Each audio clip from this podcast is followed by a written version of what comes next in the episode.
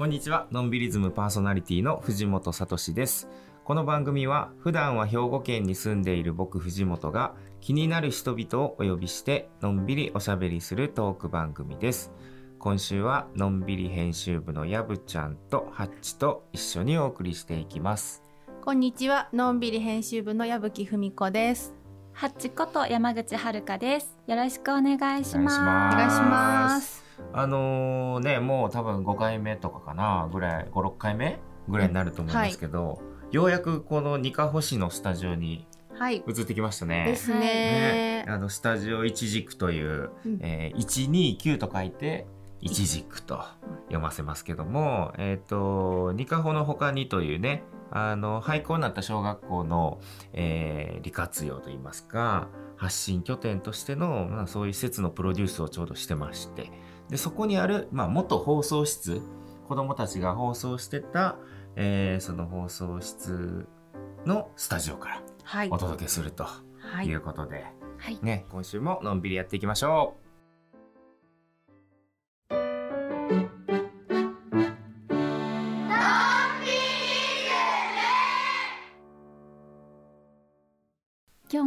素敵なゲストにお越しいただいております。う。はい、えー本日のゲストはミュージシャンの青谷飛鳥さんです。よろしくお願いします。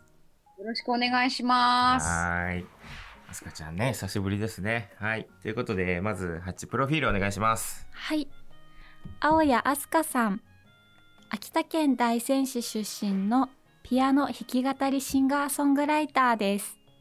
フジロックフェスティバル、森道市場などの大型野外フェスや、お寺、神社、公民館など場所を選ばないスタイルで演奏ツアーを観光。また CM 楽曲制作、テレビ番組主題歌、映画主題歌などの楽曲制作も行っています。2020年9月に新譜 To the Park をリリースしています。はい。ということで、えー、青谷飛鳥ちゃんといえば、はい。まあ僕たちにとってはね、はいはいこののんびりズムのオープニング曲をね、作っていただいているということですけども、ねほんとめちゃめちゃなんか久しぶりですね飛鳥ちゃんね。あだいぶご無沙汰ですねね。ほんとコロナになっちゃったしね。ですね。今日もあの実際に来ていただいているというよりかはあのズームを使ってあのこうやってお話をさせていただいていますね。そうだね。うん、今はご自宅なんですか？今自宅です。東京のお家ですね。い、東京のうちです。今アルバム出たんですね9月に。あ、そうなんです。9月4日に新しいアルバムをリリースしました。聞きました。ありがとうございます。うんなんか新鮮というか、なんか秋田の呪いから解き放たれた印象がありました。すごいさあの深いあの森の中からあの と都会のあの明るいところに出てきたような感じがの爽やかさがありました私は。もうあありがとうございます。ありがとうございます。褒めてんだかなんだかわかんないけど どんな深いところにいたんだっていうこれまで。アートワークもめっちゃいいっすね。この写真のジャケットとか。ありがとうございます。これ誰がやってるんですか？えーっとですね、写真は肌誠さんっていう方で、あのアートディレクションはあの根岸敦夫さんっていう方なんですけれども、はい、肌さんの写真集を旅先で見つけて、すごいあの今回のアルバムは写真のジャケットがいいなと思ってて、肌さんにやってもらいたいなと思って、あの熱烈なメールを送りつけて。へ書いていただく流れになりました。えはい面識ない中じゃああのお願いしてやった、いやってもらったってことなんですね。そうですね。中のブックレットの写真もめちゃめちゃ素敵だったのであの見入っちゃった。これじゃあこのえっと CD のために取り下ろしてくれたってことですか？あ、そうですね。取り下ろしてくれました。うんあのブックレットの歌詞と歌詞の間に写真がこう盛り込まれて写真集のような雰囲気すらある感じなんですけどあの曲が想像できるようなっていうか深まるみたいな写真の魅力がまた相まって素敵だなと思いました。ありがとうございます。えいつもそうやってそのアートワークはこの人に描いてほしいとかそういうのはいあすかちゃんがオファーしたりすること多いんですか、はい、あのこの人にお願いしたいっていうので、だいたいいつもあの熱烈なうざいメールを送り えちなみにその子育て的な状況は今どんな感じなんですか？子育てはですね、あのうちの息子4歳にこの間なりまして、だんだんやっぱりあの好きなものとかあの自我が強くなってきて、はい、ダフトパンクというミュージシャン海外のアーティストがいるんですけどそれのめちゃめちゃファンだという噂を聞いたんですけど。あそうですね、うん。あの私の音楽は眠くなるからつまらないってよく言われるんですけど。ダフトパンクというとダンスミュージックみたいなののバキバキのかっこいい感じのなので。はい好きらしいですね。すごいね。普通に家でかけてたのよくダフトパンクをいやあのなんかダンスミュージックがやっぱり子供好きな傾向にあるのかあのビートが効いた音楽を YouTube でこうこれ好きじゃないとかって見てたらその中でダフトパンクに大ハマりしたみたいで。なるほど。なんかビジュアルもいいんだろうねきっと。そうですね。あのね。ロボットが音楽してるっていうのがかっこいいみたいな、ね。えなんかちょっとわかる気がするでも、うんうんそっか。なんかそういうそのねお母さんになったことって結構もちろん人生においてお大きい気がしますけどなんか曲作りとか音楽活動に影響はなんかある自覚はなんかあります？ああそうですね。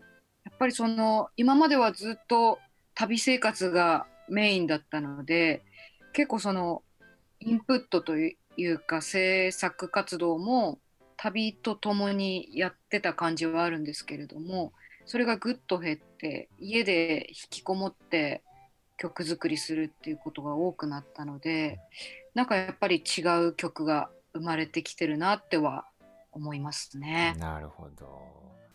今回このねアルバムが私ガラッと変わった印象があったんですけど、はい。本人的にはどうなんですかね？あそうですね私的にもかなり新しい要素を入れたなと思ってますね。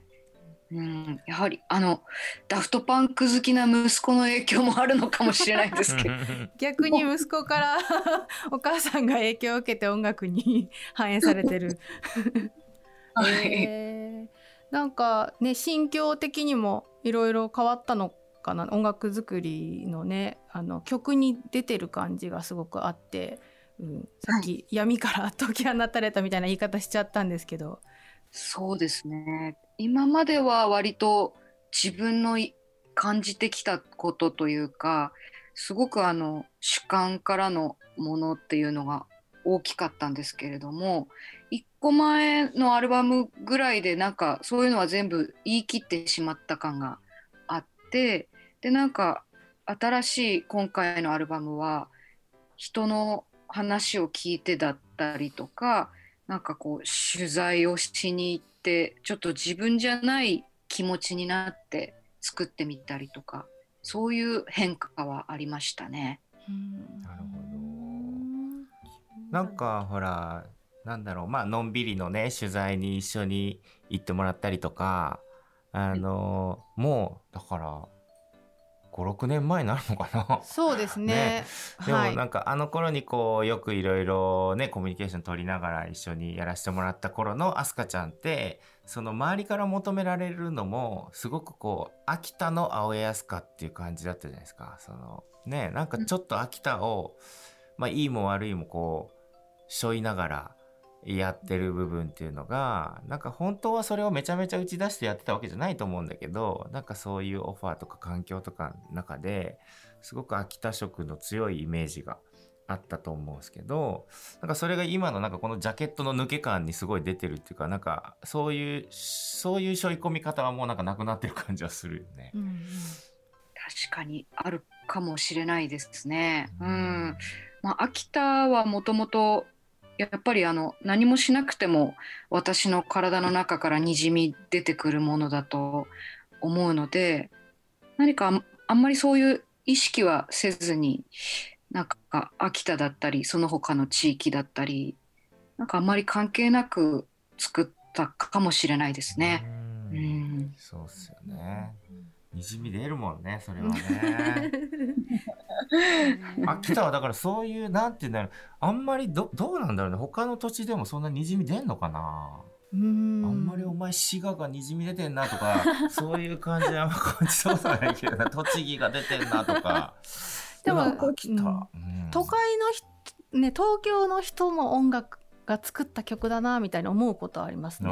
都会っぽい、都会っぽい、っていうのは。都会と田舎っぽいっていうか、うんうん。そういうのはあるかもしれないですね、確かにね、うん。でも確かにやっぱ子供ができるとまたちょっとこう見方も変わってくるし、うん。ねお子さんはもうだってバリバリ東京生まれの東京育ちのシティボーイになってるわけでしょ。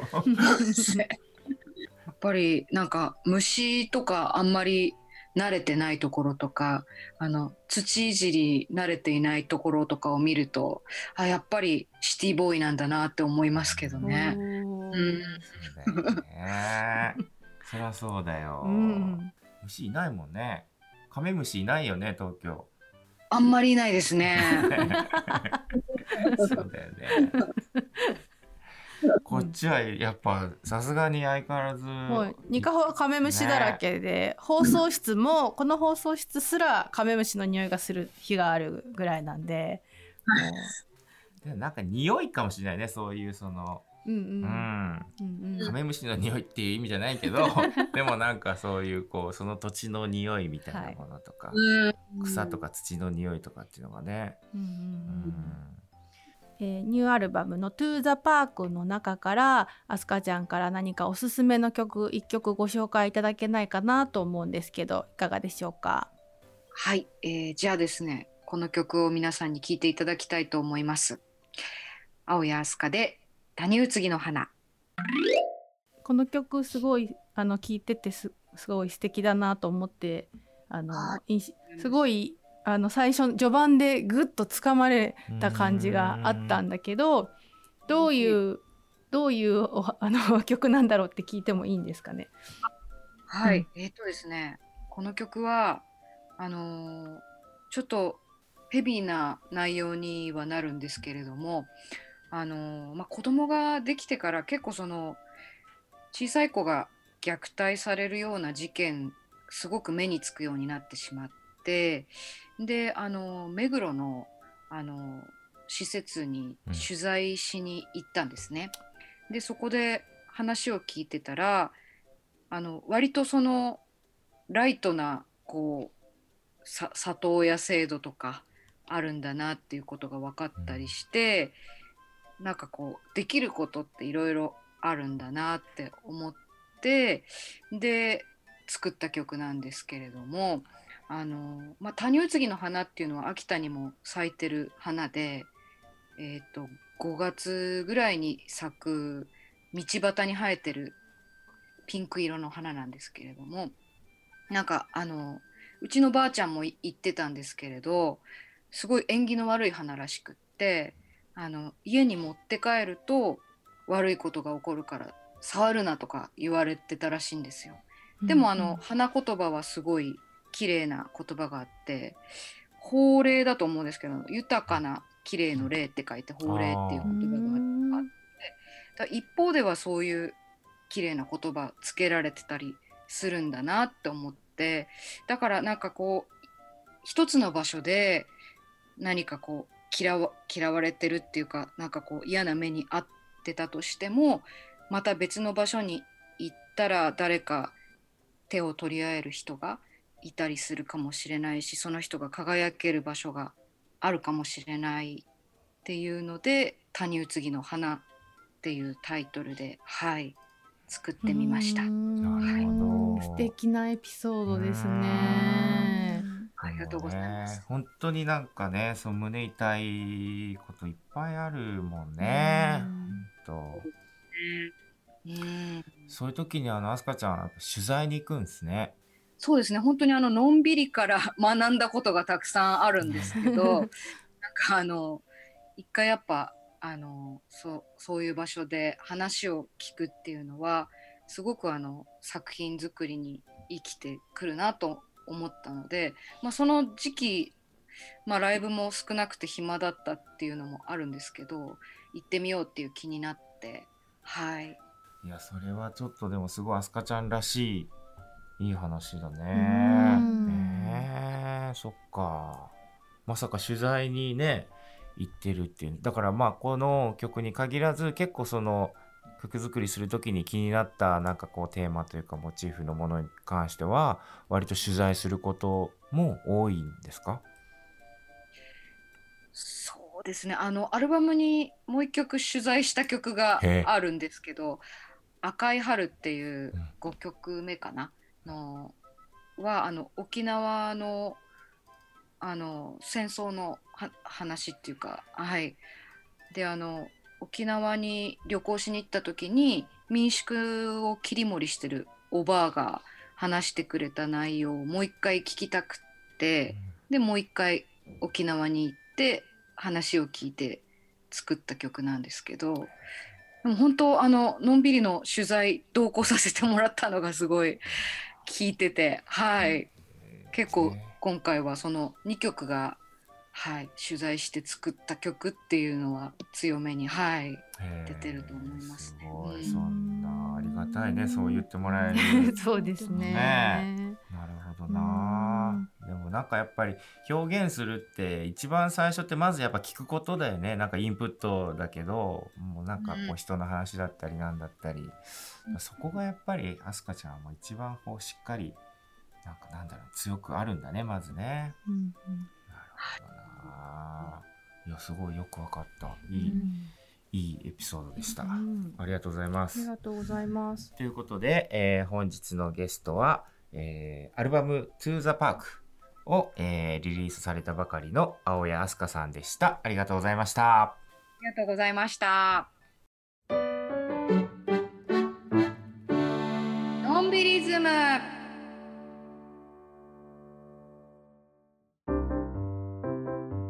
あっという間にお別れの時間です。のんびりズムでは皆さんからのメールをお待ちしています。info アットマークのんびり .net info アットマーク non-biri.net までお送りください。ということで、えーのんびりズム今週のお相手は藤本聡と矢吹文子とハッチでした。さよなら。